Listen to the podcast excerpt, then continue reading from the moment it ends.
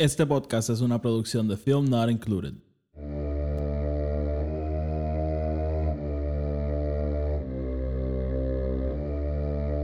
The Force will be with you.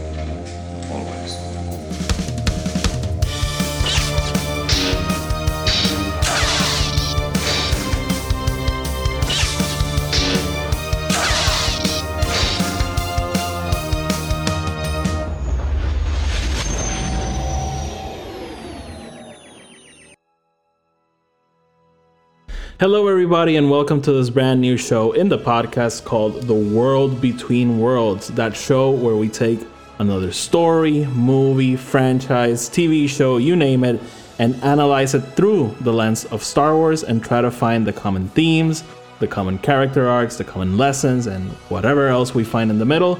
And yes, we just break them down and have some fun. In this first episode, I'm joined by an incredible panel formed by Mark from the Pink Milk.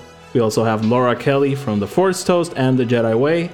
And last but not least, Norhal from the Geeky Waffle. And in this first episode, we've chosen to break down and discuss Ted Lasso, both seasons through the lens of Star Wars. We'll talk about, as I mentioned, character arcs, arcs, themes, moments, just all these these things we could think of that connect directly to Star Wars.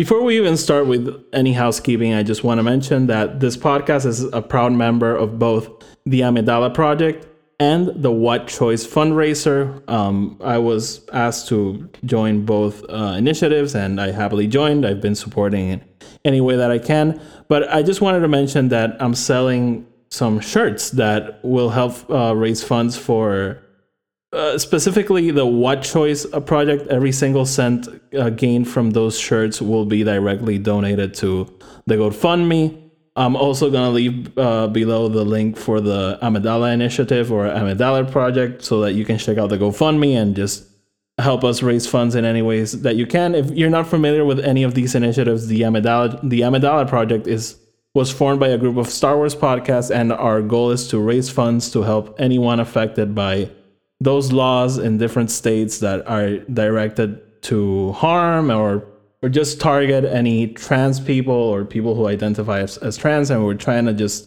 help in any way that we can. So please if you have the time check out the gofundme. Read a little bit learn a little bit and if you can donate anything that's i would highly appreciate it.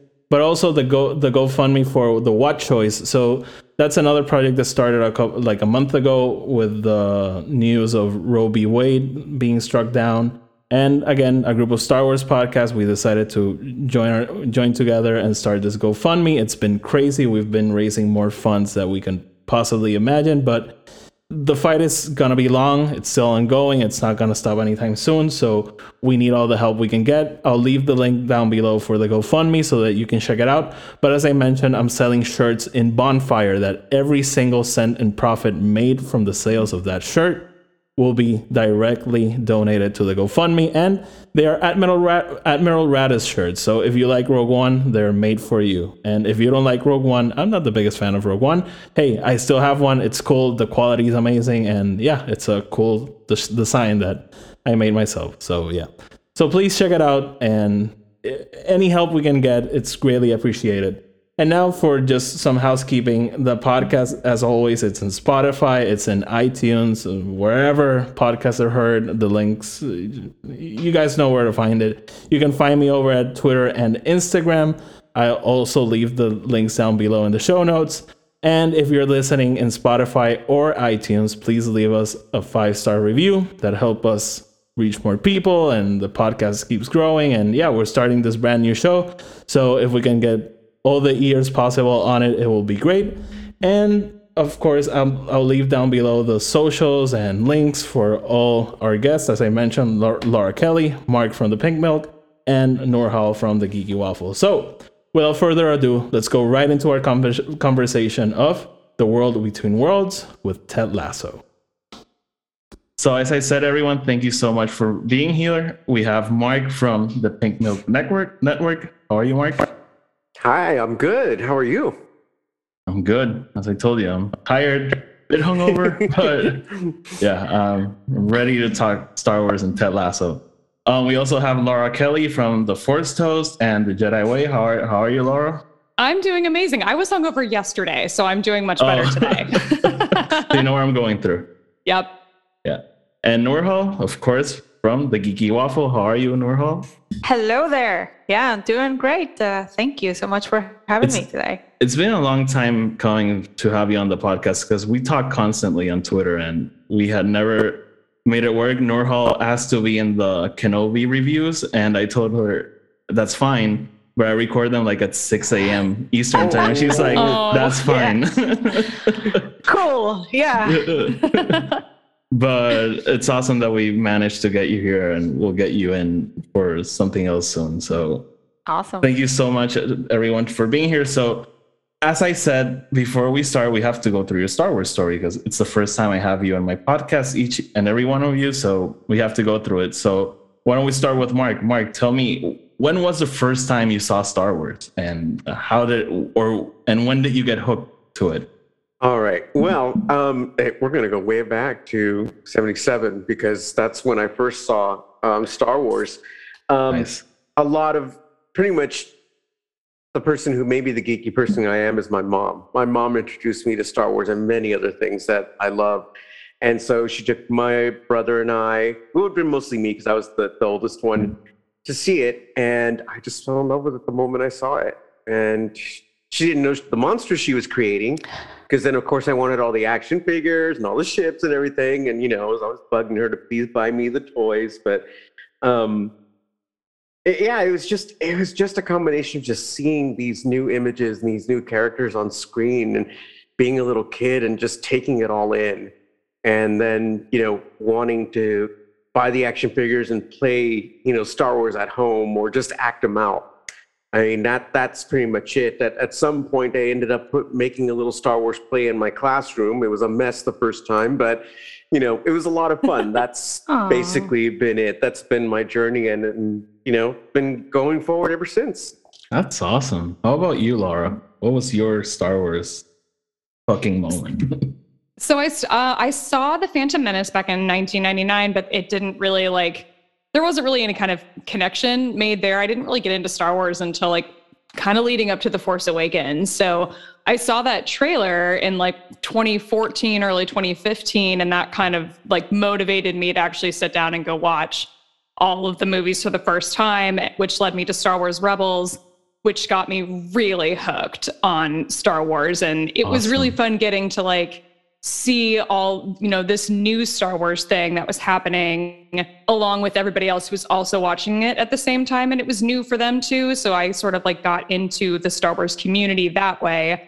Um, so Star Wars Rebels was my gateway drug, and I have just been in it to win it ever since. And uh, my friend Alice and I met at a Star Wars trivia event here in Chicago, like a pub trivia, um, like in 2017, 2018, and decided to start a podcast. And that's where we are now. So yeah, it's you awesome. became you became a Schmoedown juggernaut basically, and uh, wow, that's incredible.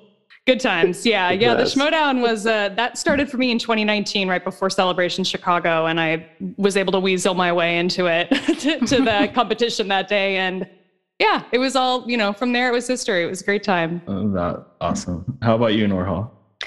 Well, I have to say it was similar, my uh, introduction to Star Wars, but uh, with me was 2005. I went to the movies to see Revenge of the Sith, and I knew like the main details, right? Uh, Vader is Luke's father and blah, blah, blah. But I hadn't watched any of the movies. And then, uh, but it was like watching any other blockbuster, like, oh, it's, it, I had a nice time and that's it.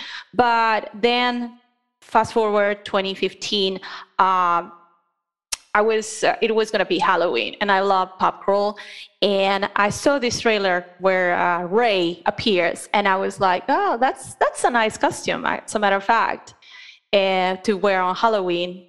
And I had my costume for Halloween, and it was before the movie The Force Awakens was released.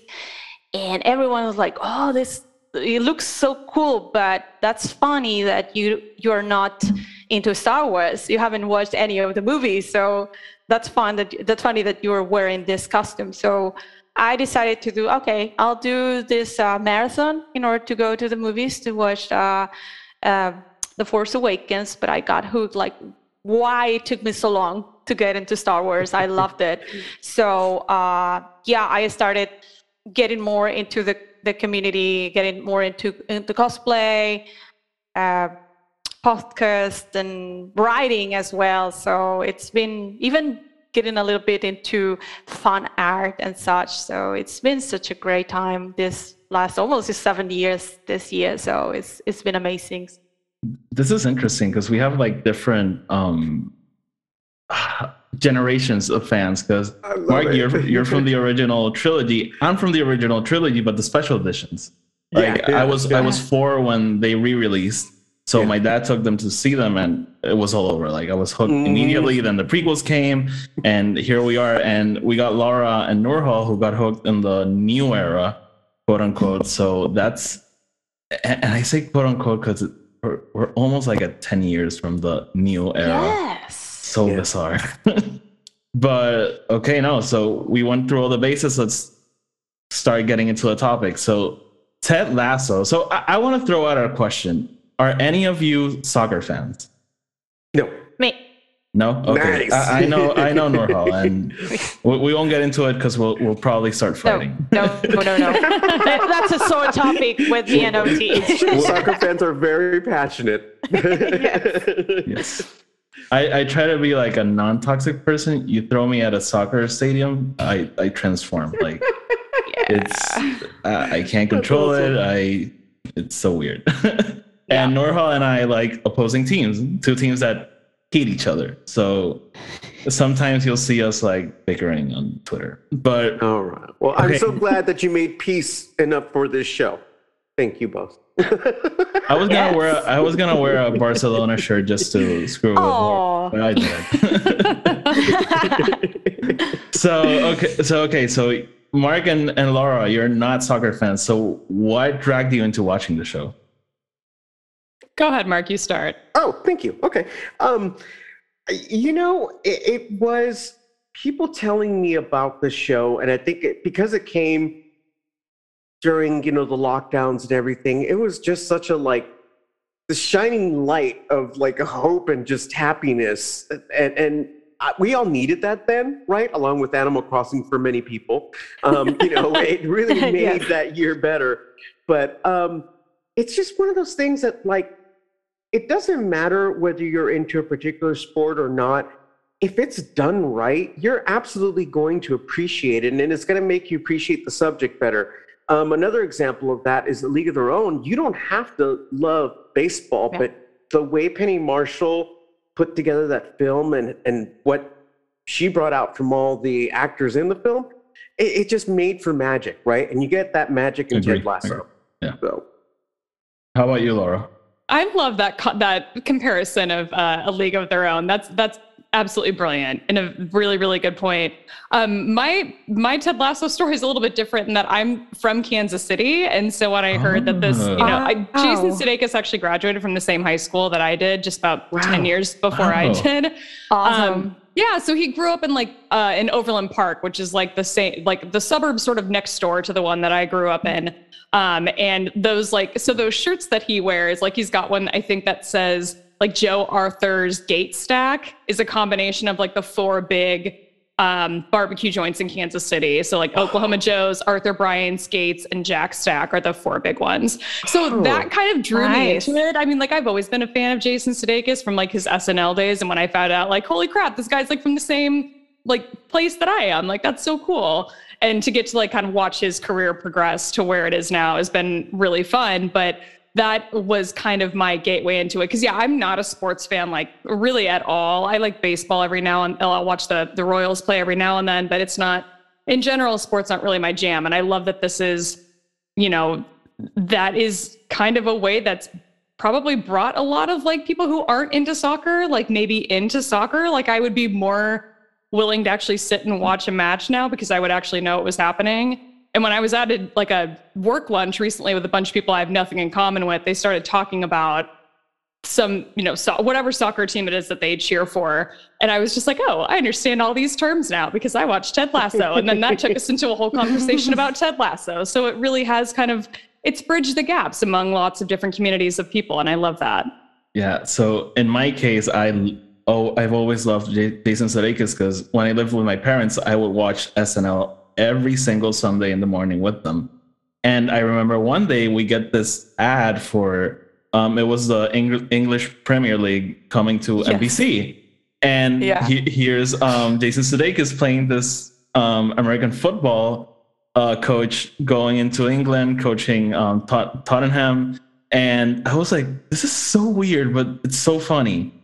And like ten years later, I see an ad for the same thing with the same people. I'm like, wait, what is this? They're making a show? And so this was like a day one watch for me. Like I, I woke up that morning, had my coffee, and sat down. I think did they release like the whole season at once? I can't remember. No, but, it was week by oh. week, and it was torture. yeah, so I, I, think they released like two episodes the same day or something. I don't Maybe. Know. Yeah. I, I watched whatever they released that day, and I've been like hooked on the show. So Norhal, tell me how how did you get hooked on Ted Lasso?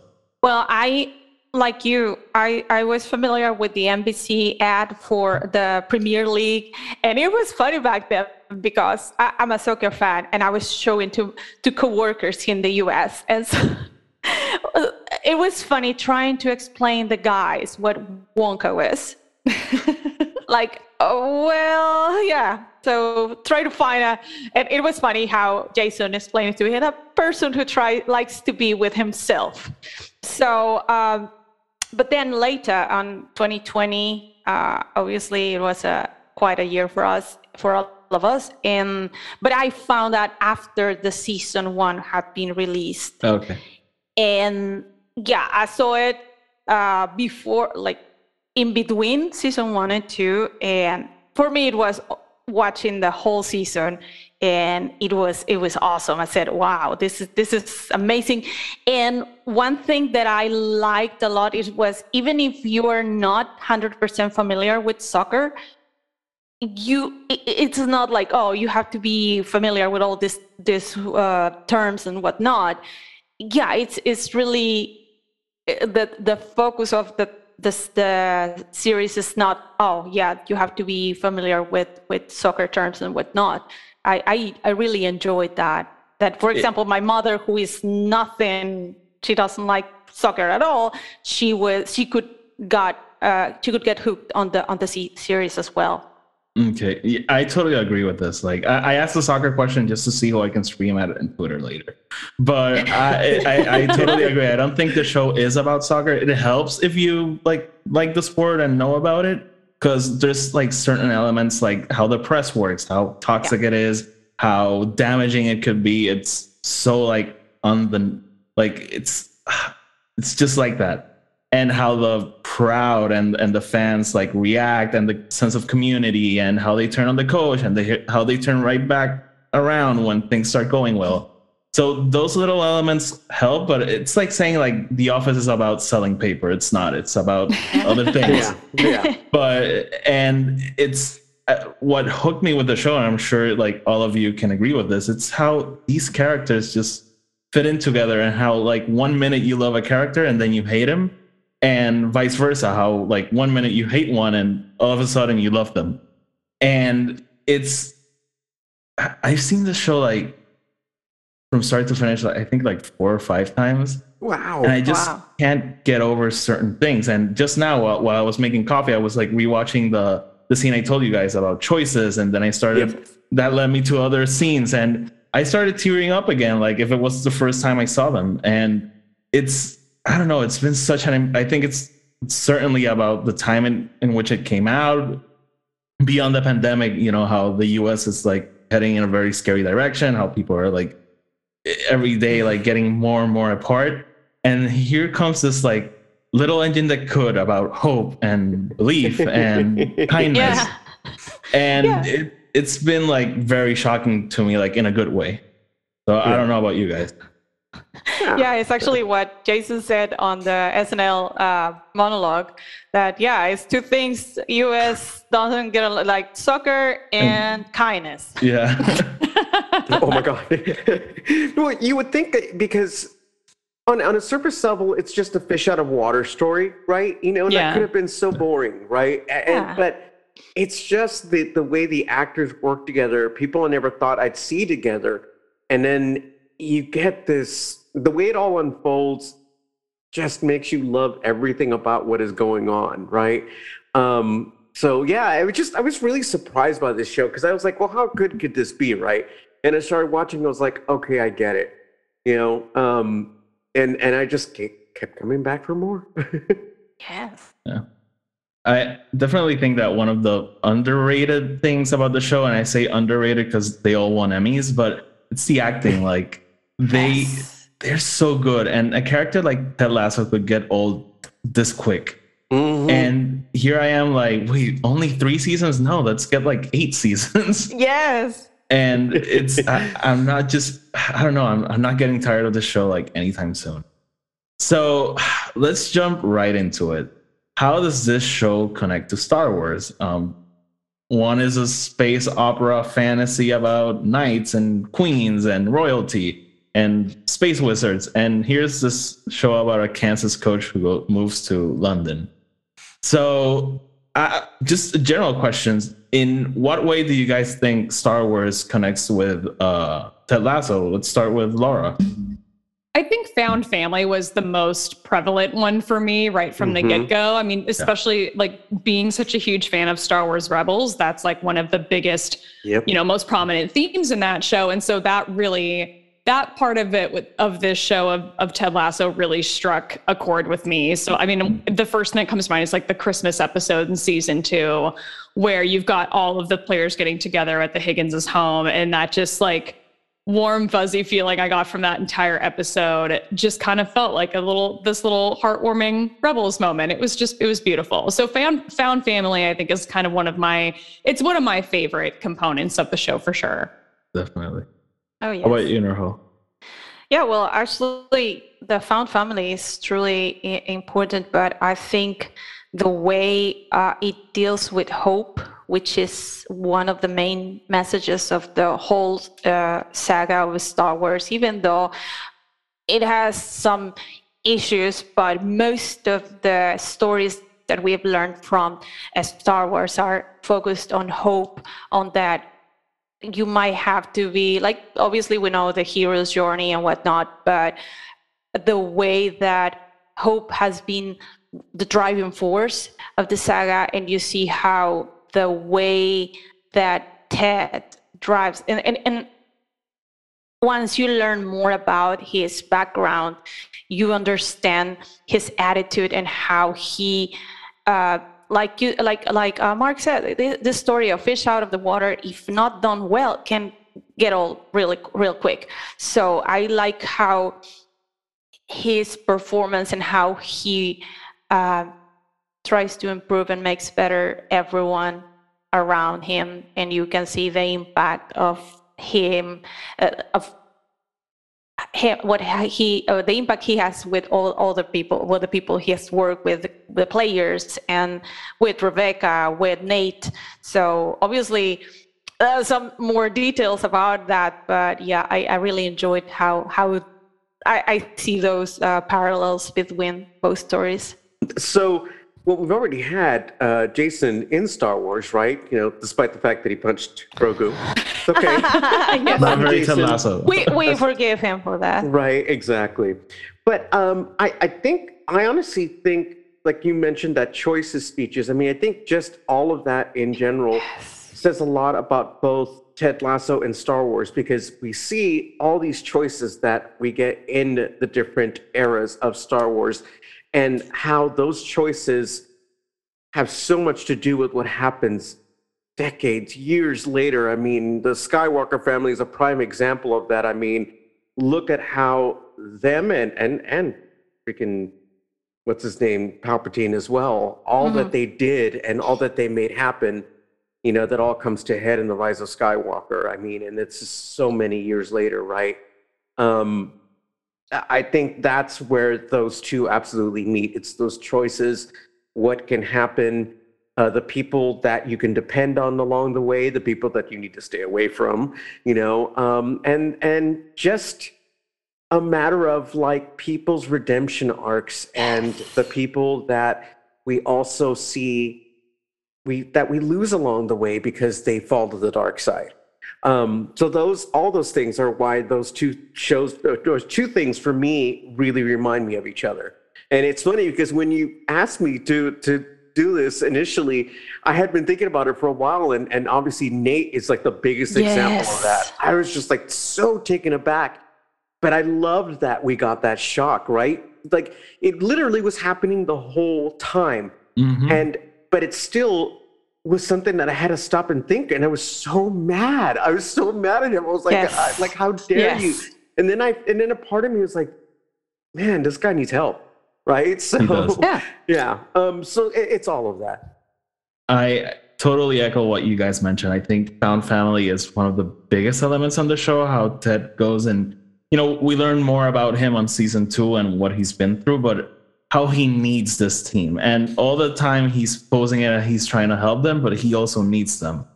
And I, I think there's also a lesson here that we can discuss a little bit later about how sometimes, and this we see this in High Republic with the Jedi, and we see it like on other things in Star Wars, but how sometimes they're so focused on helping others that they totally forget about self care. And yes. they're going down this downward spiral without them even noting. And we see it with Ted's mental health he's trying to help all these people trying to make everyone the best version of themselves and he's like obviously going some, through some very dark things that he's keeping bottled up he's not letting anyone see it we see it with roy how he just has these walls around him and he doesn't want anyone to see, yes. see what he feels he even has that moment when he says um, it hurt my feeling, like my one feeling. My one feeling, yes. and oh man, we see it with with with those two how you know sometimes you gotta let the world in. And yes it's yeah. about found family but you also have to take the family in yourself not just be like the dad and help everyone.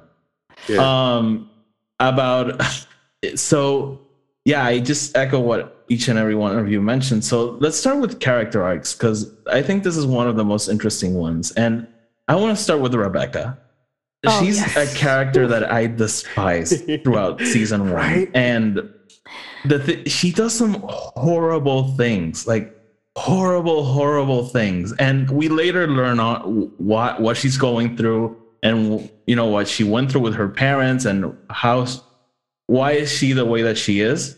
But I, I think that the show makes this thing about like when she has that moment with Ted and she tells him everything, like I don't think the show like just lets lets her off the hook that easily because she then turns into this wonderful person who likes to help, to wants to make Ted like she wants to empower him to grow the team. She wants the team to be, you know, in a, in a good situation. So I just love like this thing that this character becomes the best version of herself when she lets go of hate, when she lets go of that, you know, desire for revenge. Because she wants to screw over Rupert, but she's actually screwing over a whole town, a group of uh-huh. fans, this person, this team. And it takes her a bit to learn that lesson, but I just love that she learns it and just turns it to a different character. What do you guys think about um, Rebecca? I think she's like a wonderfully complex character that I mm-hmm. think they mm-hmm. could have very easily left as a sort of one dimensional mustache twirling villain. Like it would have been Got easy it. to have somebody who could kind of be the straight man to Ted to Ted's like silliness to like what I can see the temptation to want to keep a character sort of in that role. But the fact that we got this amazing character arc just through in season one for yes. her, her redemption yeah. arc in season one was so fun to watch and so, but also so like heartbreaking. And yes. like you could just, you could see all of the cracks forming right up until that point where she has to go and lead and, you know, ask for Ted's forgiveness, basically. And like, was anybody surprised in any way when Ted was just immediately like, yeah, I, I forgive you. Like, I don't, yeah, that's it. Done deal. He's I a Jedi. Him. He's a Jedi. Yeah. So. He's a Jedi. no, yeah. and and I have to give it to to uh, Jason Sudeikis for casting Hannah Waddingham for fighting over casting her because I think uh, she's done a great job as Rebecca, and she she yeah. deserves more to be the Mimi character of the shame shame GIF. But I think I I think uh, she's done a great job, and like you said, Laura is amazing how the redemption and how at the beginning apparently she was the villain of this of the of the series but it's like like a little bit of star wars you think vader is the villain but at the end the true villain is palpatine so in this case rupert, rupert is the palpatine of the series so I like he really how, is. He's yeah. just he really is. He's just so hateful, and he has like yeah. no redeeming qualities whatsoever. No. no. How about you, Mark?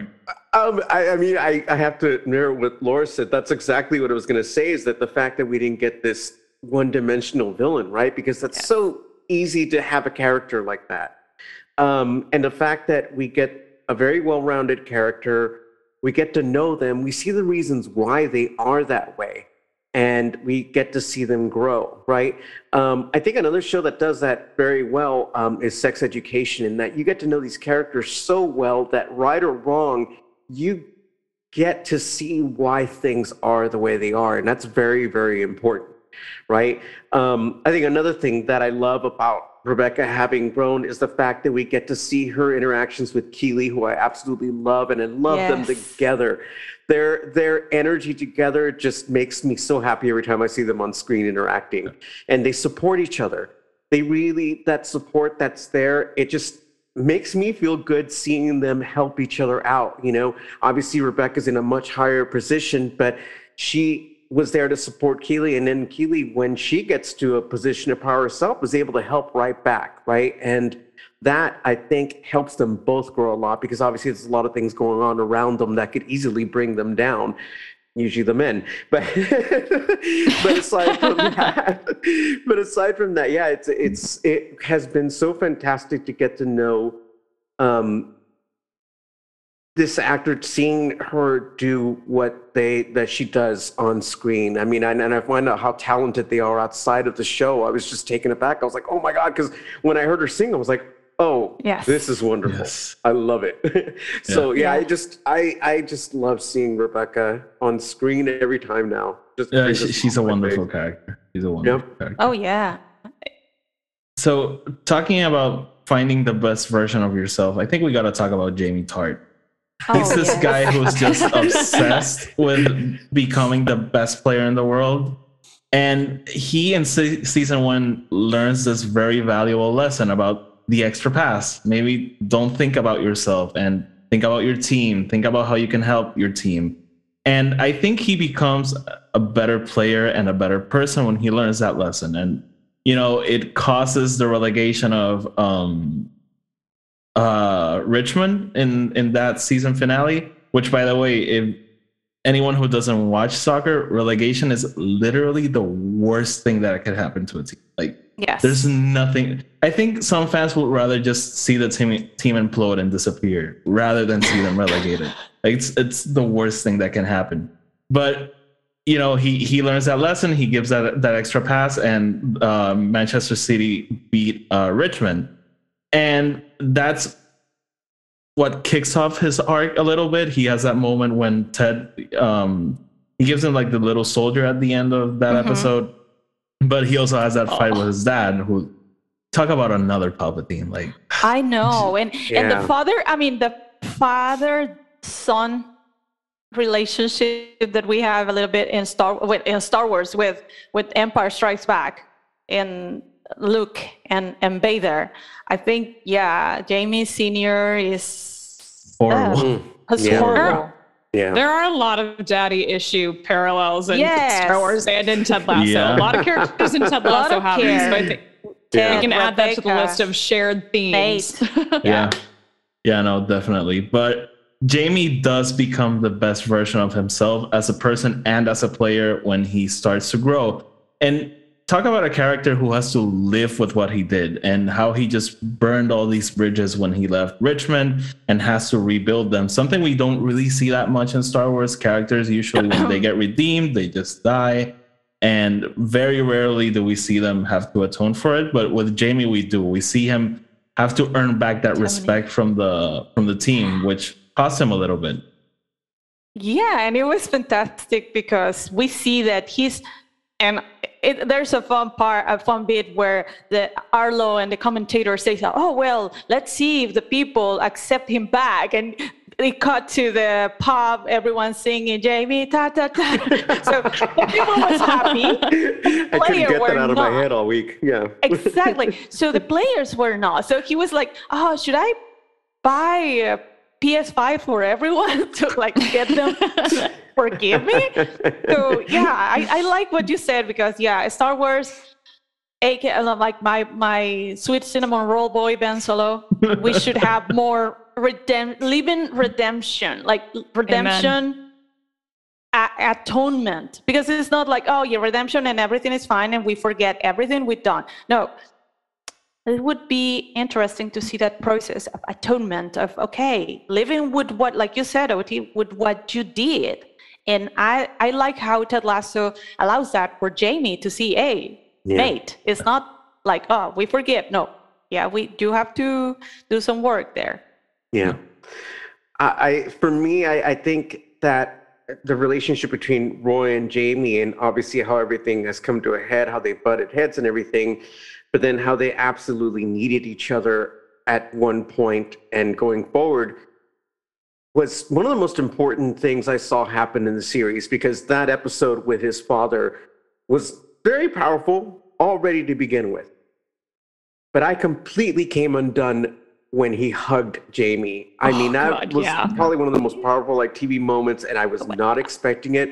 I couldn't stop crying after watching that. I had to like sit down with myself and take it all in because it's just it was a lot for me and I just thought about my life and I just thought about my relationship with my father too, right? And so it was a lot. It's beautiful, immediately beautiful it's immediately partnered with the punch of Ted Lasso revealing what happened to him.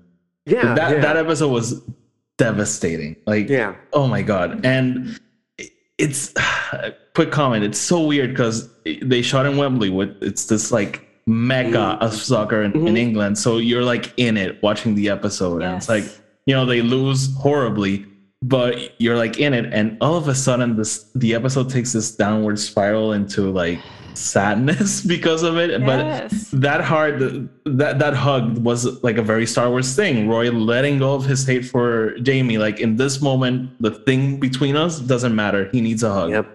And him just like embracing him. It's like it's yeah, it's like little Leia taking the hand of Obi Wan at the end of Kenobi, yeah. like, "Hey, here, I'm here." Well, yeah. well, think about how rewarding that what like Jamie's story leading up to that hug with Roy was. Like, what if? Wouldn't it be nice if we could get that kind of redemption story in Star Wars to see a yep. whole story arc play out instead of yes. just redeeming the person and then killing them off? Like, this is why I'm, I really need a Reva spinoff.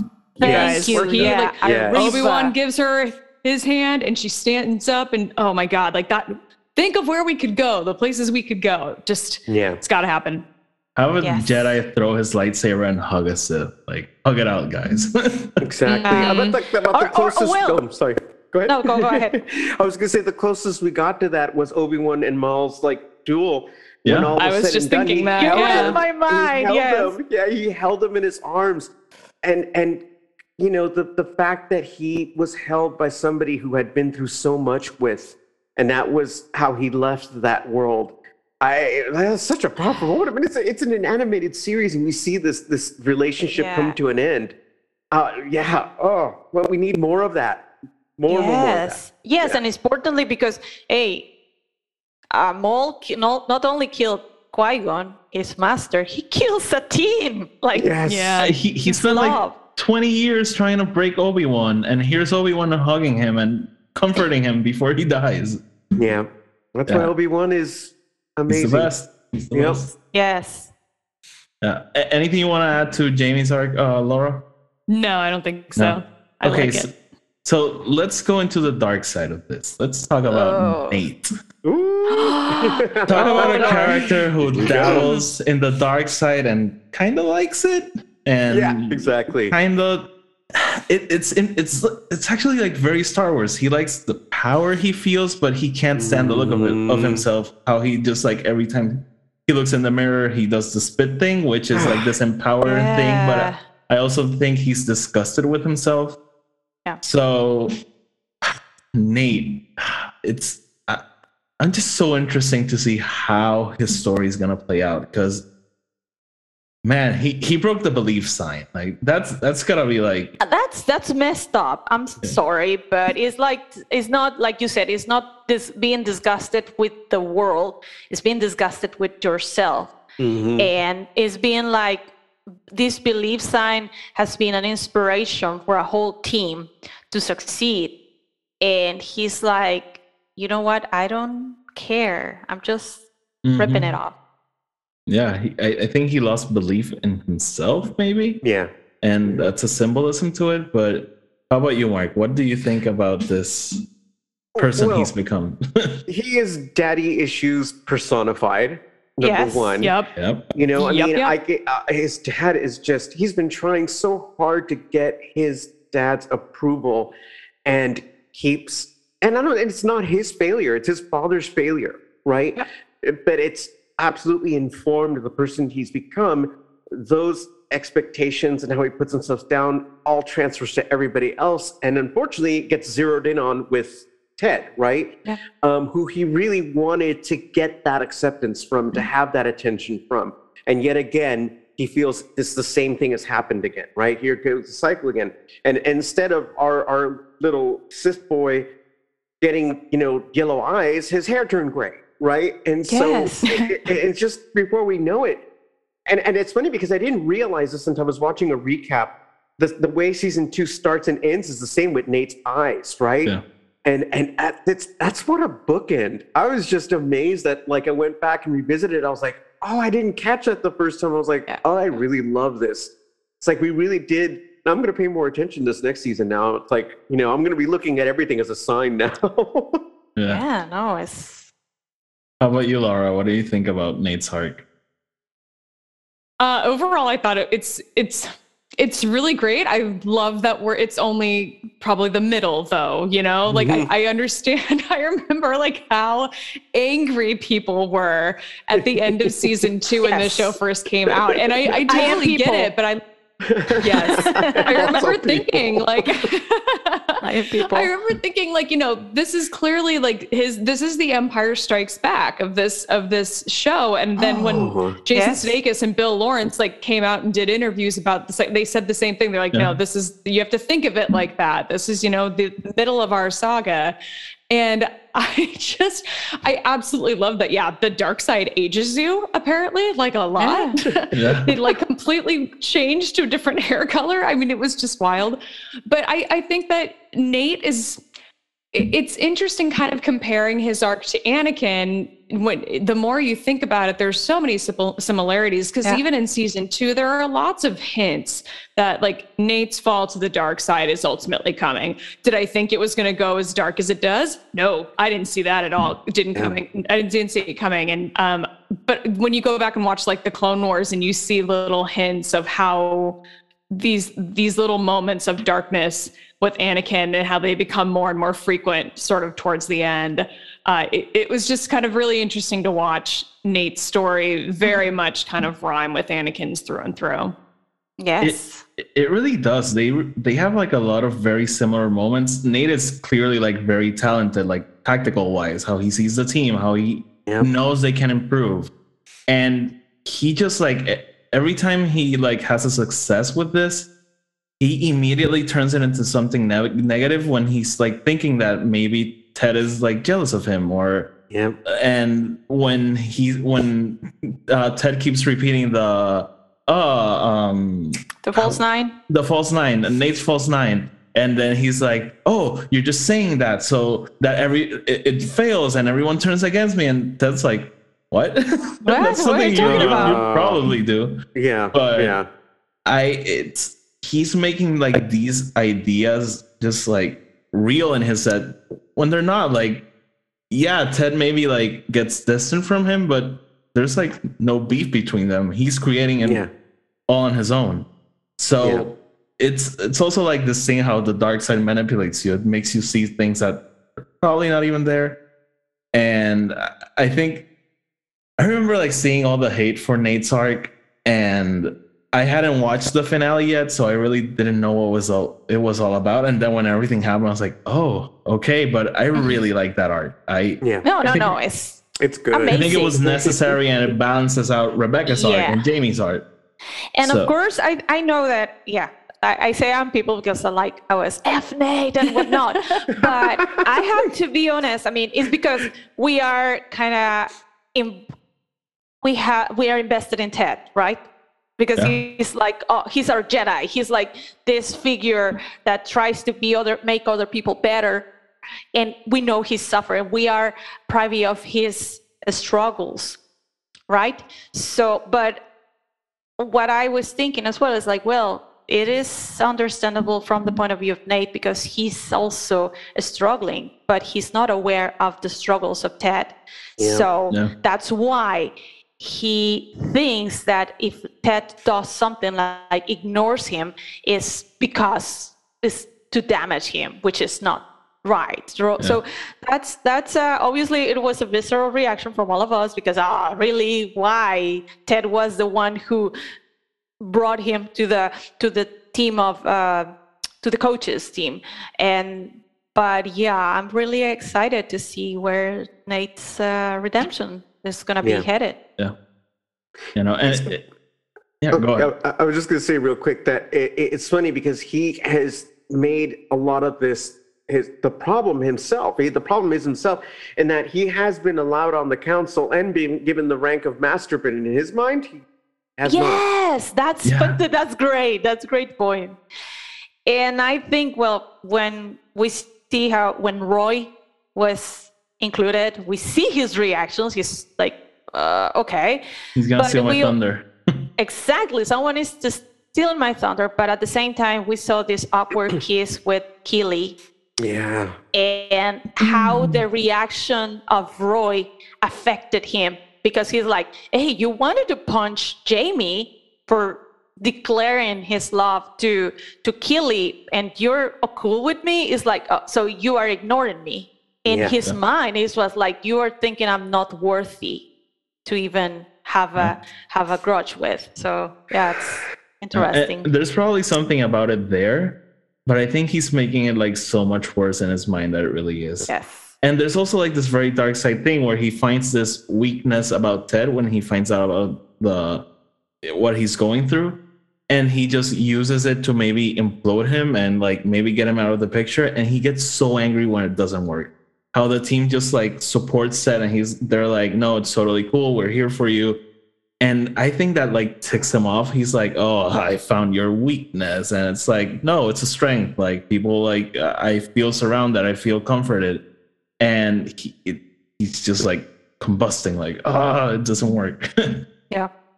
Yeah. So let's talk about my favorite character, um, Roy Kent. Roy Kent. Mine too. Oh, I love it. Yeah, it's great. And today is Brett Goldstein birthday way, by the way. Oh, oh, oh nice. Happy Picked birthday. a great day to record. Yes. so I love Roy Kent. There's so much about him that I could talk about, but the thing I want to focus on is Star Wars is so much about our characters finding their path and their place in the galaxy is a huge galaxy with a Jedi, Sith, um, bounty hunters, Mandalorians, everything, and how our characters have to like see where they fit in. And Roy goes through this like in the first season and the second season. In the first season, he's realizing that maybe the team doesn't need him anymore. He may be a liability to the team. He's getting older. And there's always also the Star Wars thing about passing on to the next generation. Um, I for, who, who's I forget the captain's name in season two. Um, Ike Isaac. Isaac, right? He he realizes Isaac now has to lead the team, and his time as a player is over. But then in season two, he goes into punditry. He goes into commenting the games and doing the after shows. And he's like that said that that's what he needs to do. But I think he's at, at first a bit closed off at his heart telling him you should go into coaching. And he's like, I don't want to coaching. And then he like opens up to it and falls in love with it again. He falls in love with the sport. He returns to his team, his home, and again starts building on himself. So what do you guys see about Roy and, and his arc and how it connects to Star Wars? I see him very much as like the Han Solo yes. of the show. He's got yes. this like kind of hard chiseled exterior, but like on the inside, he's a big softy. And I I love that about this character. He's so endearing, and I actually I love his foul mouth. I think it's just yes. hysterical, and it's like the perfect. It's like a, such a great, I don't know, like opposite of Ted, but not in a bad way. It's it's no. just awesome. So I think of him as Han Solo, but he's I also really like his his character arc of being the rel- the reluctant leader, like not wanting to take up that position of coaching. I mean, even in the like first season when he's the team captain, it's just to watch him then sort of hesitate and have to struggle to find himself in season two. He just had a really rewarding arc. I, I kind of wonder how much farther it's going to go with him in season three because we kind of see his relationship with Keeley kind of start to falter. But I I will be really interested in seeing what they decide where they decide to take him going forward because he's kind of a big question mark for me. Yeah. Mm.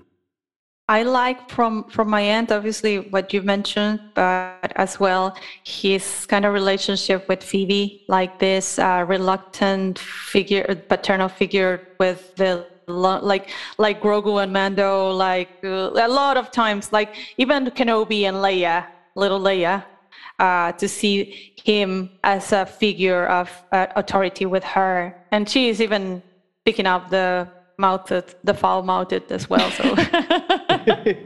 I love that scene when, when she's like, "Can I have ice cream for dinner?" And he's like, "No, that's stupid." And she's like, "You're right, Uncle Roy. Thank you for helping me set up priorities or something like that." yeah, I love her. Yes. Um, no, I absolutely agree. Han Solo all the way. I mean, it's. I just love his way of being on the show, right? I mean, it's just the fact that, you know, he is so foul mouthed, and I've never enjoyed seeing somebody say the F word more than I have him. Yes. It's just, it's hilarious. you know, he, he manages to do all this and be sexy all at the same time, right? I know. Um, and and, and it, it's great because that's another character we've seen grow, you know, and, and find their way to by the time we get to almost the end of season two he's really the Han Solo that comes back and said it, it's true, all of it. You know, it, it, it absolutely yes. is that person. He's much more mature, and he's able to help his fellow teammates because he's seen what happens on the other end of it, and he's come back with that knowledge, right? Yeah. And again, uh, the way that he's able to be there for Jamie. Um, was so huge because you never would have thought you would have gotten such a moment of growth from the both of them, especially Roy. And I'm so glad he brought that maturity back to his team. Yeah. Yeah. And especially the way I was rewatching, and every time he yells whistle, I crack laughing. yeah, he's. I there's just so much about him that I love, and you know that episode when he comes back, I just cried because that's also Beautiful. something that that happens in soccer a lot. Like this legend yeah. of this team coming back to be a coach, and it makes the fans so happy. Um, oh, so you know, before we go any further, I should add that as far as like a Star Wars connection with him, yet again, the fact that everybody thinks that he doesn't really exist and that you know that person is CGI makes him, you know, our CGI creation within Ted Lasso. So yeah. thought I would put Beautiful. that out there. oh my god. So okay, so is there any other cat I mean we still have like other characters to talk about, but is there other like specific character arcs you guys want to talk about? I th- well, I, I know that we mentioned Rebecca, but I'm not sure if we'll want to talk about later, but uh, just a little thing her the connection that she has with Ted uh, kind of makes me feel like there's a little bit of Force dyad there. Like uh, the the same day they had this situation, this uh, inter this um, situation with their pair with their fathers. That's kind of interesting. That's something I wanted to comment. Yeah, no, I, yeah. I actually like that. Yeah, more dyads and yes. our fandoms. Yes, yes. Okay. Okay, so oh, I got I got the I got the 40 minute thing, but I managed to fix it. Awesome. Yes. There we go. Okay, screw you, soon. okay, so let me let's talk about hope for a little bit because that's like one of the big themes of the show. And as I mentioned, relegation, worst thing that can happen to a soccer team. And even in that episode, how Ted is like holds up his head high and he's like trying to encourage them and trying to like, okay, next season we'll come back and we'll be better than ever. So, uh, how do you guys see the message of hope, like how it connects to Star Wars? And it's like a vague question because it's a big theme in both stories, but yeah, let's try to like find specific moments and how they tie together. So well, the one that you mentioned, actually, when he says about, well, you're not alone, which we know that, hey, you're not alone, neither are you. Uh, but that, the found, the sense of found family, like Laura mentioned earlier, and to see, okay, maybe things are not great right now, but they can be better. And mm-hmm. at least we have each other. That's that's really fantastic and it's and i think right at the moment that episode came out when well, we were in the middle of a pandemic was quite an inspiring thought to be left on a season finale yeah definitely yeah no it, i always think about how uh dave sorry no no go ahead go ahead, go ahead. no no you go well, uh, i was just going to say that i I always think of Dave Filoni's uh, talk about he talks about Star Wars, like a conversation he had with George Lucas about Star Wars storytelling, kind of as a big picture, and George telling him, like, make sure that you always remember to make it about hope, that this needs to be a, a hopeful story because kids need that. And that's who this is for. Um, and I I really like thinking about even you know the Empire Strikes Back how you know there's kind of this battle right towards the end and there's definitely definitely be considered more of a loss than a victory. And yet we end that movie with the twins standing and looking out into the off to the horizon, you know, holding hands, and it's just really cute. Yeah. Um, and so no matter despite the fact that we had this kind of sad ending we still got this hopeful moment right at the end because kids need that and when i think about ted lasso and think about you know just really kind of any any kind of sports related story where that inspirational character exists to motivate the team. And, you know, a lot of times it's like, you know, the coach. And I, I just think it's really, it's great how they kind of bring some of these Star Wars like themes into Ted Lasso without even meaning to, whether they yeah. plan to end, you know, the season two, like the Empire Strikes Back or not, or that was ever the intention, but that it's just great that they it kind of hovers over every story in a way, but certainly over this one for sure. Yeah, no, I totally agree. And it's also like this thing, like even in our darkest times, like there's you can always find like the spark of hope. And I'll just go to this very recent book, um, Fallen Star. I don't know if you guys all read it, but you know, I won't get into details just in case someone hasn't. But okay. it has like this very sad ending with you know this horrible thing happening. But even then i felt so moved reading that, those last pages of that book and you know what these characters are going through but there's that spark of hope is still there. And i think ted lasso brings a lot of that into the story and not just with the relegation thing like every time something horrible happens to a character which it happens a ton of times there's always that spark of hope. And even in that funeral scene with rebecca's oh, father yes and it's like this very somber moment and she starts singing and you know yeah. everyone like starts singing with her and it's like yeah it's still sad it doesn't change anything that just happened but uh, there's still hope. Like we can move on from this. We can like together we can make something better. We have everything we need. Yes. Yeah, yeah, yeah. I, I mean, I'm going to leave it as simple as hope, believe, because those two themes are very important for each one of these stories, right? Mm-hmm. And the fact that even when the sign is ripped up by the time we get to the end of season two, the fact of the matter is, there you go. and the fact of the matter is that uh, now, you know, Ted is at a point where he's much better and can look head on to the problems that he's had. He's faced them and he can be better suited to help everybody else who's having a hard time getting there. Mm-hmm. And I, that's going to inform the next season quite a bit because he can focus on the team again. He can focus on the weak points. And even if it isn't a complete win, the fact of the matter is he's going to be able to say, This is what I try to do. I'm sorry I wasn't there for you. And then I'm talking about Nate in general, right? Yes. How that's going to work out. Um, and Nate's going to have to decide what's best for him, for better or worse, right? I don't want to see Nate get completely like, you know, ruined. But if he's not willing to change, then oh well, forget you.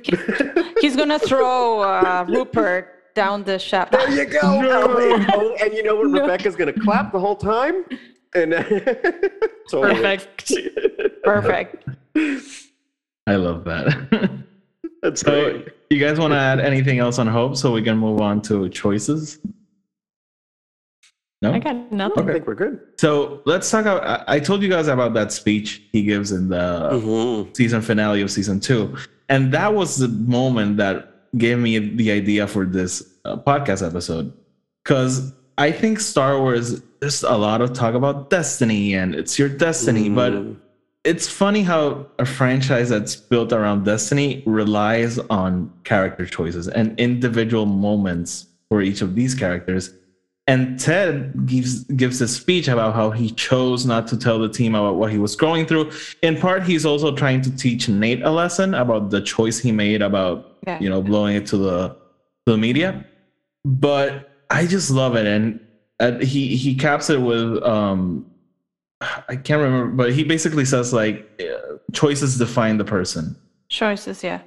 So, and I think that's a very Star Wars thing. Like, and in the how he mentions it in his speech, it's like we only get one chance to make a choice. Star Wars gives characters several chances to make the same choice. Like Anakin, he has that moment with Mace, then he has it with Luke uh, 20 years later and also Ben Solo, he has that moment with Han in Force Awakens, and then in Rise of Skywalker, he has to make the same choice, and not the same choice, but he's in a very similar situation and gets to make another choice. So, how do you guys? First of all, do, do you guys remember the scene? Do you guys remember what I'm talking about? Yes. Yeah. Yes. Okay. Yeah. So, how do you see it connect to Star Wars in in a way? I, I, I mean, again, it's just like you, you mentioned, just the fact that we get to see these characters and the situations that come their way, whether it be somebody, you know, having a hold of all the puppet strings and making it so certain things happen in the universe, right? It all plays into their hands. And, you know, this this case, Palpatine, what he did to the mm-hmm. whole mm-hmm. galaxy, what he did to Anakin. I mean, he knew exactly what to do to get things to turn out the way he wanted to. And it all came out beautifully, right? You know, even at the expense of Anakin's humanity, because at the end of what should have been a more triumphant moment for those two, Anakin ends up with all, you know, most of his limbs cut off, and then he comes back and he's not even all that human anymore, but he still ha- carries all that hate. Mm-hmm. Um, and now that we've seen Obi Wan, we see that he absolutely had the choice to want to do something different when he sees his master again, but he's still wanting to win, still wanting to have the upper hand. He's so jealous of Obi Wan and everything that he's done and how he wishes he could be better than him that he's still letting that inform their relationship. And really, they, it could have gone all a different way. But he's just, he is Anakin. He's still learning. And unfortunately, he, you know, has to get a, another beat down yes again, yet again to make him teach him a lesson and it's going to take a long time for him to finally come around until his son comes into his life and helps him get over that and finally beat this evil that's been over him and his own self and within himself to make the right choice and to finally redeem himself right so yeah. just it, it's it's very interesting I, I, I really hope that you know if, if we're talking about choices i hope that uh, we get to see a moment where nate finally gets to confront his dad and tell him this is the problem this is what's been happening you've been doing this to me for so long and I don't care if you're never going to approve of me. You know what? It's like maybe we don't need to be in each other's lives. You're toxic, you know, and you've ruined so many of my relationships because of the relationship that we've had with each other. Mm-hmm. I think he absolutely has to confront him in that way.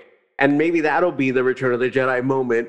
Yes. Where, like, you know, Luke and Vader finally fight and duel and you know he makes his way back where vader is redeemed. So however that works out i want to see it somehow work out that way for nate um, because like he deserves better. I, i'm very angry with him but he deserves better because a lot of this is just comes down from that relationship with his father. Yeah and, and like you mentioned mark i think that well we see from what this uh, speech from from uh, ted he's ha- he's taken the high ground like Obi Wan mm-hmm. did with Anakin. Mm-hmm. Uh, I mean, we see all the terrible things that uh, uh, what Nate did, but the reaction that Ted showed, and even him being aware that he was the one who went to the media and said about his panic attacks, he's like, hey, he approaches him during halftime, like, hey, what I what I have to learn here so yeah. he's taken the high ground instead of being mad like all of us mortals would be and where he was like, hey, what what what do I have to learn here? So that shows you the the the like uh, OT has said, the choices, the power of a choice, both in Star Wars and Ted Lasso. And I truly hope, like Mark said, okay, we see Anakin and, and Obi Wan, Anakin not being, or Vader not being at that point in time, he faces again his old master, but we see how it goes. Obviously, it's not going to be 10 years for, for Nate to face uh, Ted because we know there are two games, two matches coming during the next season. But I would really like to see that process for Nate because, like you said, the root of his issues is in his relationship with his father and we expect i hope we we see that resolution coming through as well mm-hmm. and another thing that i would like to mention just quickly about choices is that this show shows you as well these little these subtle ways how the you can choose to act like uh, rebecca's mom when at the funeral she sees Rupert and she treats him like, "Oh, how are you? Really nice." And Rebecca asks her like, "Hey, why are you trying him?" and she's like, "I'm not allowing him to see the effect that he has on me." Oh, which is yeah. which is great because it's like I'm not surrendering to the dark side like a nice. Jedi would say. So that's that's really fantastic and in really subtle ways, like not really outspoken all these lessons you can see about choice. Yeah. Part of Ted's speech uh, about choice, he talks about how every choice is a chance, and I didn't give myself the chance to build further trust with y'all. And I love that line in particular when I when I think about Anakin and Obi Wan in the prequels, and especially now that we're getting you know more of this content, like we got in the Obi Wan show, and um, one of the recent Brotherhood, the recent book that came out by Mike Chen, you see all of these chances I feel like that Anakin had to confide in somebody about what he was going through and not just, you know, Padme but be able to con- confide in someone at the Jedi temple, confide in Obi-Wan, how many different opportunities he could have had to talk to somebody and if that had been an option if there had been like a damn therapist at the, yes. at the that worked at the temple it would have changed so much um, but I really love that the way that there there's the other side of it too, where Obi Wan had lots of chances where he, you know, especially when we look at like Brotherhood, he saw what was going on with with Anakin and with Padme, and he made a lot of choices to just ignore it and hope it would just go away or sweep mm. it under the mm. rug, or he just chose to not think about it the way that it was coming off. So I like how we we got to see that play out with with Nate and with Ted as, as sort of the apprentice master relationship. You know, there were there were definitely opportunities where they they could have realized that they were kind of going through a similar thing, but they were both so wrapped up in up their own asses that they couldn't they really couldn't see what was going yeah. on around them. Yep. Yeah, no, it's it's interesting because again, Jedi and and Sith, um, Nate is going through this and he turns it into hate and directs it directly towards Ted, while Ted is going through something and he just like puts those walls up and doesn't see that Nate may need a friend, he may need someone to be there. Very similar to Obi Wan. I always say like for me, one of the biggest tragedies in Star Wars is that maybe if like Obi Wan sat down Anakin and told him about Satine, told him about what he went yes. through, the story could have been totally different.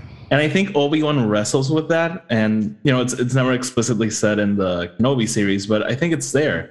Mm-hmm. And in a way, I think it's here with Ted and Nate. Like Nate is clear, clearly going through something, and the show makes this very conscious effort throughout season two not to have them talk.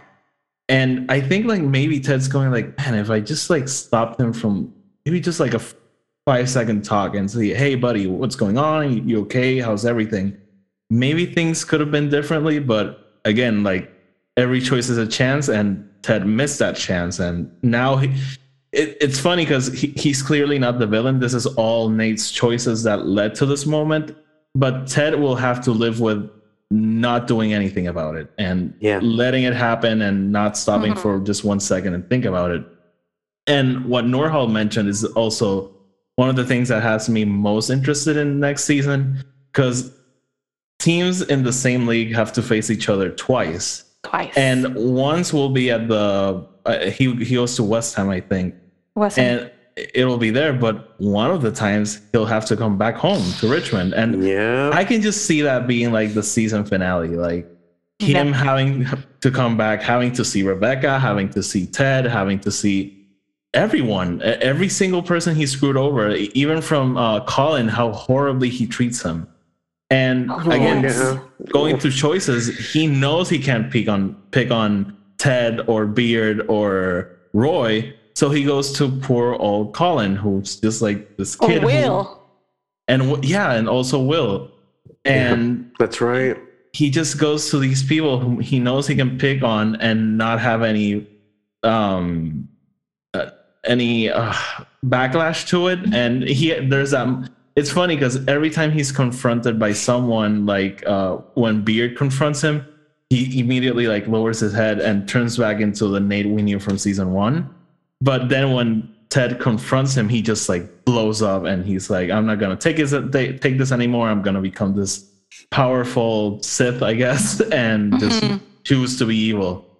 But yeah, there's just again, I think we could just like go episode episode by episode and just like pick different little themes that connect to Star Wars. But I think that's like the general idea. Is there anything you guys would like to talk about before we leave? Anything you, you guys would like to add that maybe we didn't cover? Uh, there needs to be more Christmas episodes in Star Wars. Yes. So. Yes. uh, there but, needs to be more Christmas episode in in everything. In everything, right? Yes. Exactly. Yeah. I, I I really I'm sad to see that this season is the last one that's coming up, but I yes. actually feel I feel really good that they're going to be a show that's going to go out on top. You know, because so many shows out there, they they outgrow their welcome. It's like, yeah, it's just they start diluting for too long. You know, uh, to the point where we're like, why is this still on? It's like I'm just watching it out of habit, you know. Um, and so, yeah. um, with this, I really love that this is how it's going to go. And you know what? Here's the thing: if it's that big of a deal and they love it, you may see a, an actual movie project at some point, right? Yes, because they could do that, yeah. right? A little reunion, yeah. whatever it may be, you know. Um, but I, I I I love it. I, I love that everything that I heard today, you know, is it's great because it's like when when you brought up this idea, it's like, yeah, I couldn't not think about Star Wars and Ted Lasso. They just totally work really well together. Those themes are all there. Um, so it's it's great because I, I never thought I'd love a series about soccer, and you know here I am. I can't wait to the next season, and I just want to see how this turns out. I'm just as excited about the show as, as I am about anything Star Wars. So there's that. Yeah. Awesome. Yeah, and uh, for example, adding to what Mark said, I think, uh, yeah, three seasons. I think if what Jason and Bill Lawrence they they plan to do some kind of like original trilogy where we just went through the dark forest and now we're gonna have the resolution like in Return of the Jedi. I mean, I'm I'm looking forward to it to see that like yeah, everyone celebrating at the end. Uh, expect them to win the whole F thing, like Ted said. Uh, I would definitely love to see AFC Richmond at the Champions League. I think OTN can resonate that, but I think uh, three three seasons would be would be fine. And I love how all these teams that we've been discussing have been are are similar and they are well delivered. That's the most important thing with the acting with the writing has been really good. So i'm, I'm really positive on what we're going to see on season three.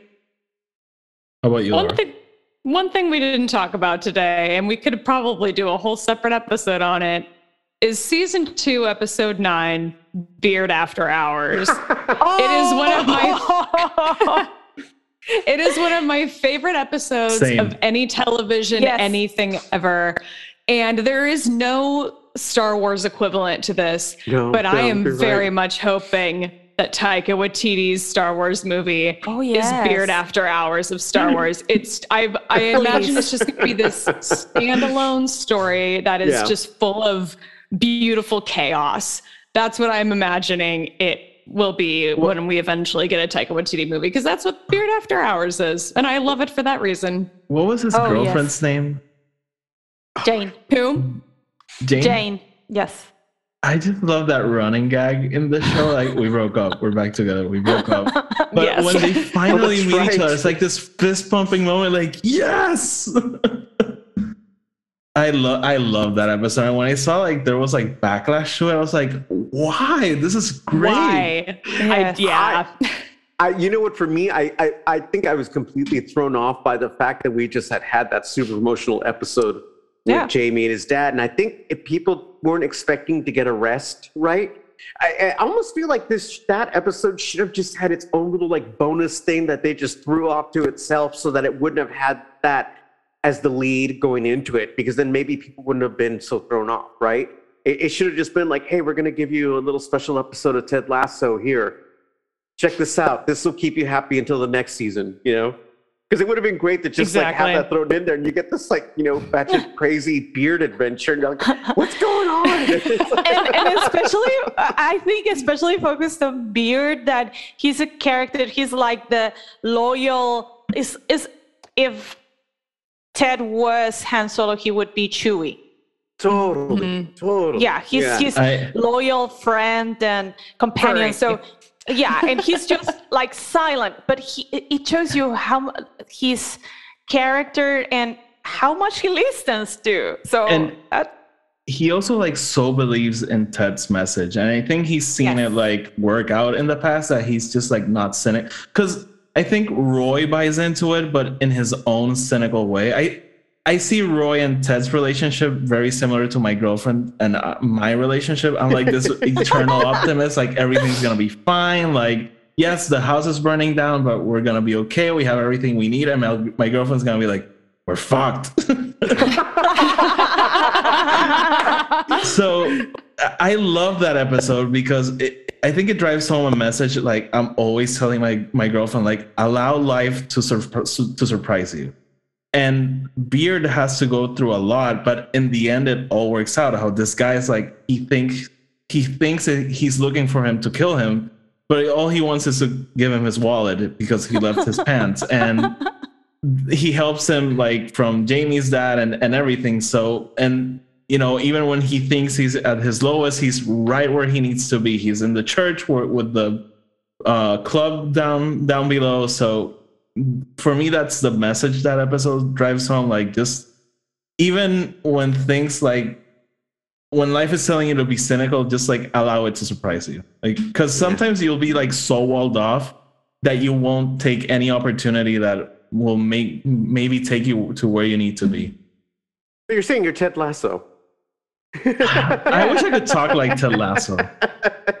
yeah, no, I, I, love that. That's great. I, I think sometimes I forget to do just that. And like even during the bad stuff, it's like, okay, there's a reason why this is going on. Just you know, yeah. see what happens. Yeah. sometimes someone will tell you like, oh, like my boss called me. I'm sure I'm gonna get fired. And then, oh, I got a like a twenty thousand dollar raise. like allow life to surprise you. yeah. yes. Yeah, no. So so before we leave, you know, if we're gonna intersect Star Wars with Ted Lasso, we got to do a little bit of speculation. So so are you guys all on board with season three being the last one? Because I'm like very greedy. I'm like, no, give me like ten seasons. I think I don't know if it needs to be limited to three, but it, I'm I'm glad that it is because at least I know I can rest assured and sleep at night knowing that they're not going to fly too close to the sun like Game of Thrones did and just go completely off the rails Thank the last you. season. Thank we know it's going to end strong. It. Yeah. We know yeah. it's going to end strong. We can be confident in that. Yeah. Yep.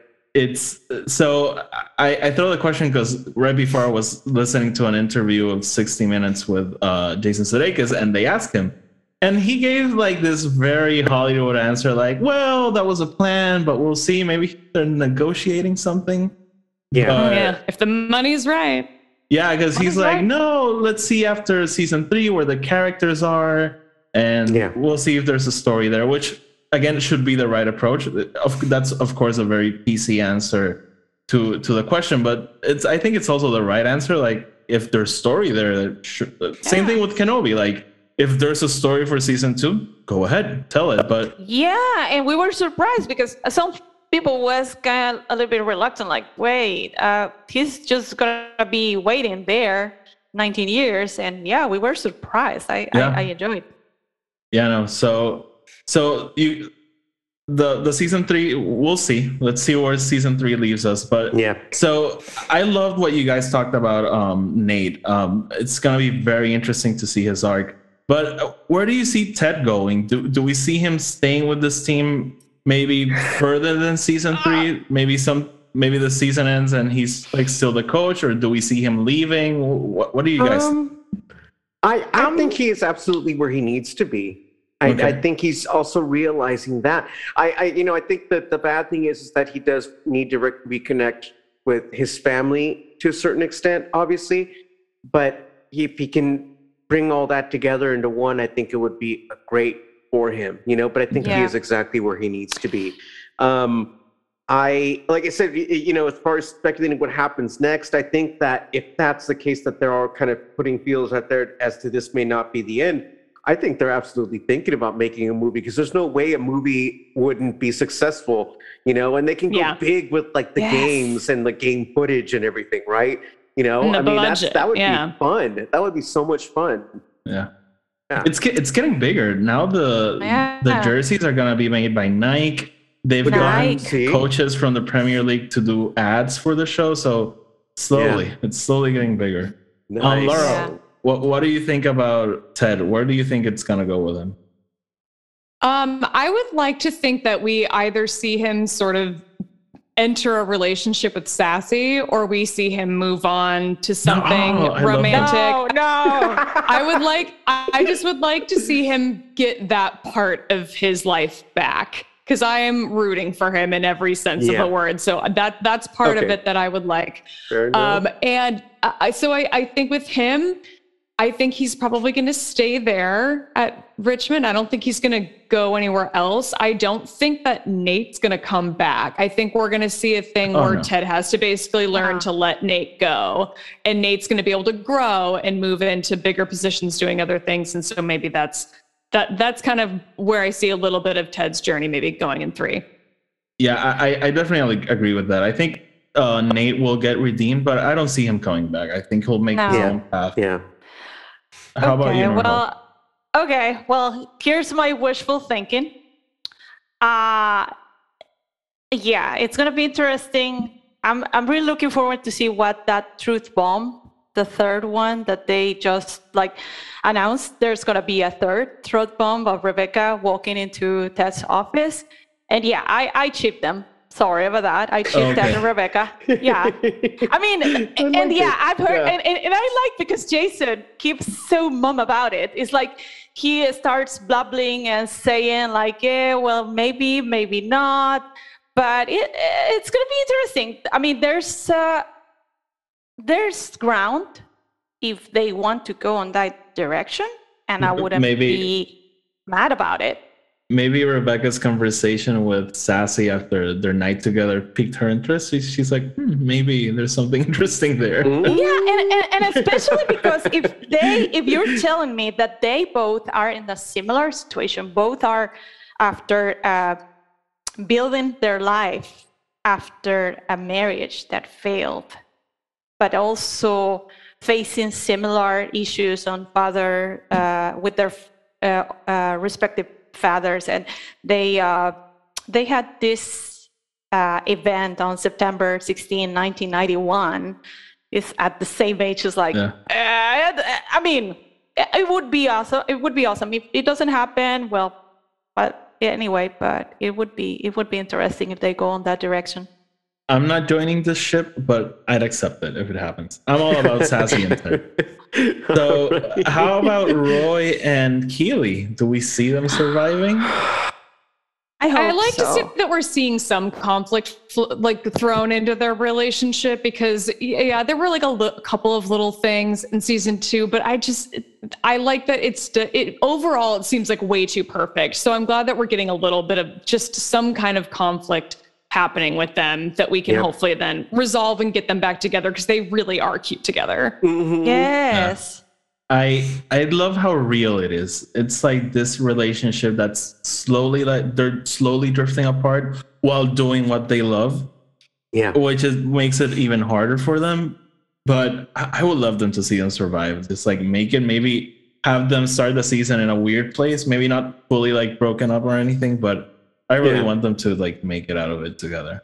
It's you, funny. You just made me think of them as uh, Han and Leia in that um, they yeah. went back to doing the thing that they were the best at, right? That they were really good at, mm. and it, it, you know made them go two separate ways, but it was ideally the best path for them, right, on their own. Um, but yeah, I want to see them. I want to see them succeed. I really love them together. I don't. I don't want Keeley and Jamie together. No, just, yeah. no, I think, no. I think no, no, Jamie needs somebody new now that he is kind of getting this journey to like where he's finally growing up and I want him to find his own path. He doesn't need to disrupt maybe just a little bit in that in that it makes Roy realize what he has and in Keeley too like you know I want we both need to do what is best for us but at the same time let's find a way to do it together. Yeah. So I hope that's what happens. Yeah. How about you, Norhal?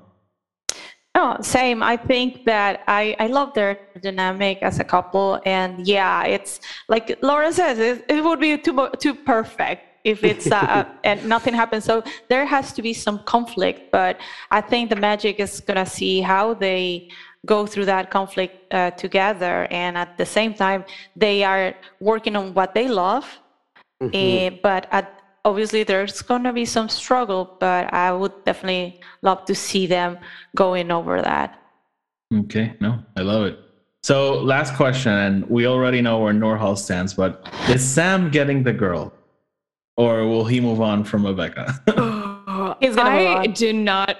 I do not feel good about the Rebecca Sam relationship. The fact that she's like no. the team owner, it feels mm-hmm. so icky. And like, I don't yeah. know how exactly how old either of them are supposed to be in the show, but I think that actress is something like 30 years 40, older. Yeah. 21 yeah. versus 46.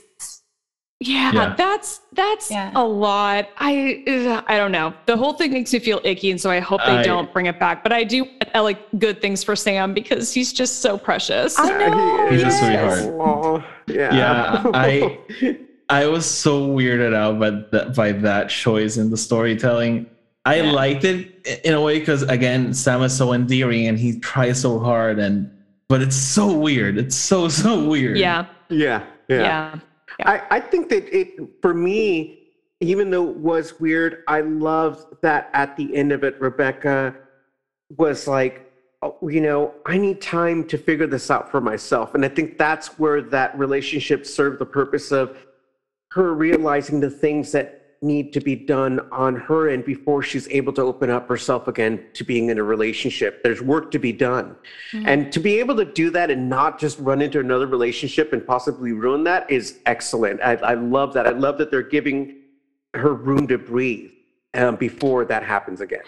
Yeah. And having said that, I would love to see Rebecca. I mean, we see where Ted and Rebecca stood about therapy and we mm. see that Ted has approached Sharon. So I would definitely love to see if there's a Rebecca approaching Sharon on that regard.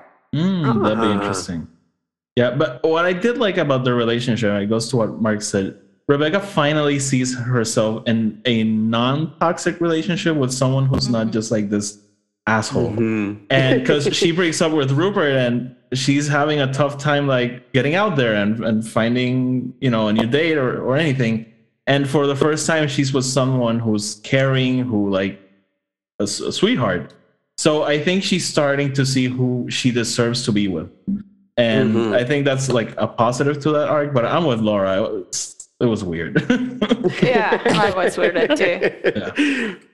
So, guys, I think we can wrap this up now. Um, thank you so much again for joining me and doing this weird thing. Well, we compare a soccer show with a space opera. but before we go, please um, let us all know where you where we can find you guys. Whatever you mention, I'll link down below in the description so people can find you. So, Laura, go first. Sure. So if you want to find me on Twitter, my handle is at shut up underscore Laura. Uh, I mostly tweet about Star Wars. So if you want to talk, come talk about that, you can find me there. Um, and then the host that I, the show that I host with my friend Alice is called Force Toast to Star Wars Happy Hour, where we drink wine and talk about Star Wars. And the show that I host with John Roca on his YouTube channel is called The Jedi Way. We release new episodes anywhere from like every two weeks to once a month or so. Okay. How about you, Mark? Oh, you can find me on Twitter and Instagram at I am El Diablito. Um, and on Friday evenings, you can find me along with Brian, Emma, and Chase, uh, where we do Pink Milk After Dark, where we talk Star Wars queerly. How about you, Norhal? Well, you can all find me on Twitter at Norhall. Uh, also, like you mentioned, a, a, panelist on Space Waffles and Geeky Waffle shows. You can find us at, at Geeky underscore Waffle. And under my bio, you can see a link tree with, to uh, different pursuits, my YouTube channel, where I upload a number of covers, most, a lot of them uh, Taylor Swift, right? So you can you can check all my content there. Thank you for having me. Thank you so much for our panelists for just coming on and shooting the shit and talking a little bit about Ted Lasso, a show we all love, and Star Wars, of course, a franchise we all adore. It was so much fun going deep into this to all the different characters, all the different stories in Ted Lasso, and this was this was a blast. I don't know when the next episode will be. I don't know what it'll be about, but this is the kind of conversations I want to have. This has just set an amazing template for what I want this show to be. So if you guys liked what you heard, if you guys like the conversation or just anything we talked about, please let me know. And I'll be working on ideas for future episodes to continue this um the show and just bring brand new content to this podcast because it desperately needed some English language content. Um, before we go, as always, please follow all our guests. They I'll leave whatever they mentioned, I'll leave it down below in the link so you guys can find it and follow them. Um, and for me, you know, just follow me on Instagram and Twitter. The links are down below. And please remember remember to check out the Amidala project and the GoFundMe for the What Choice. So until next time, as always, may the force be with you.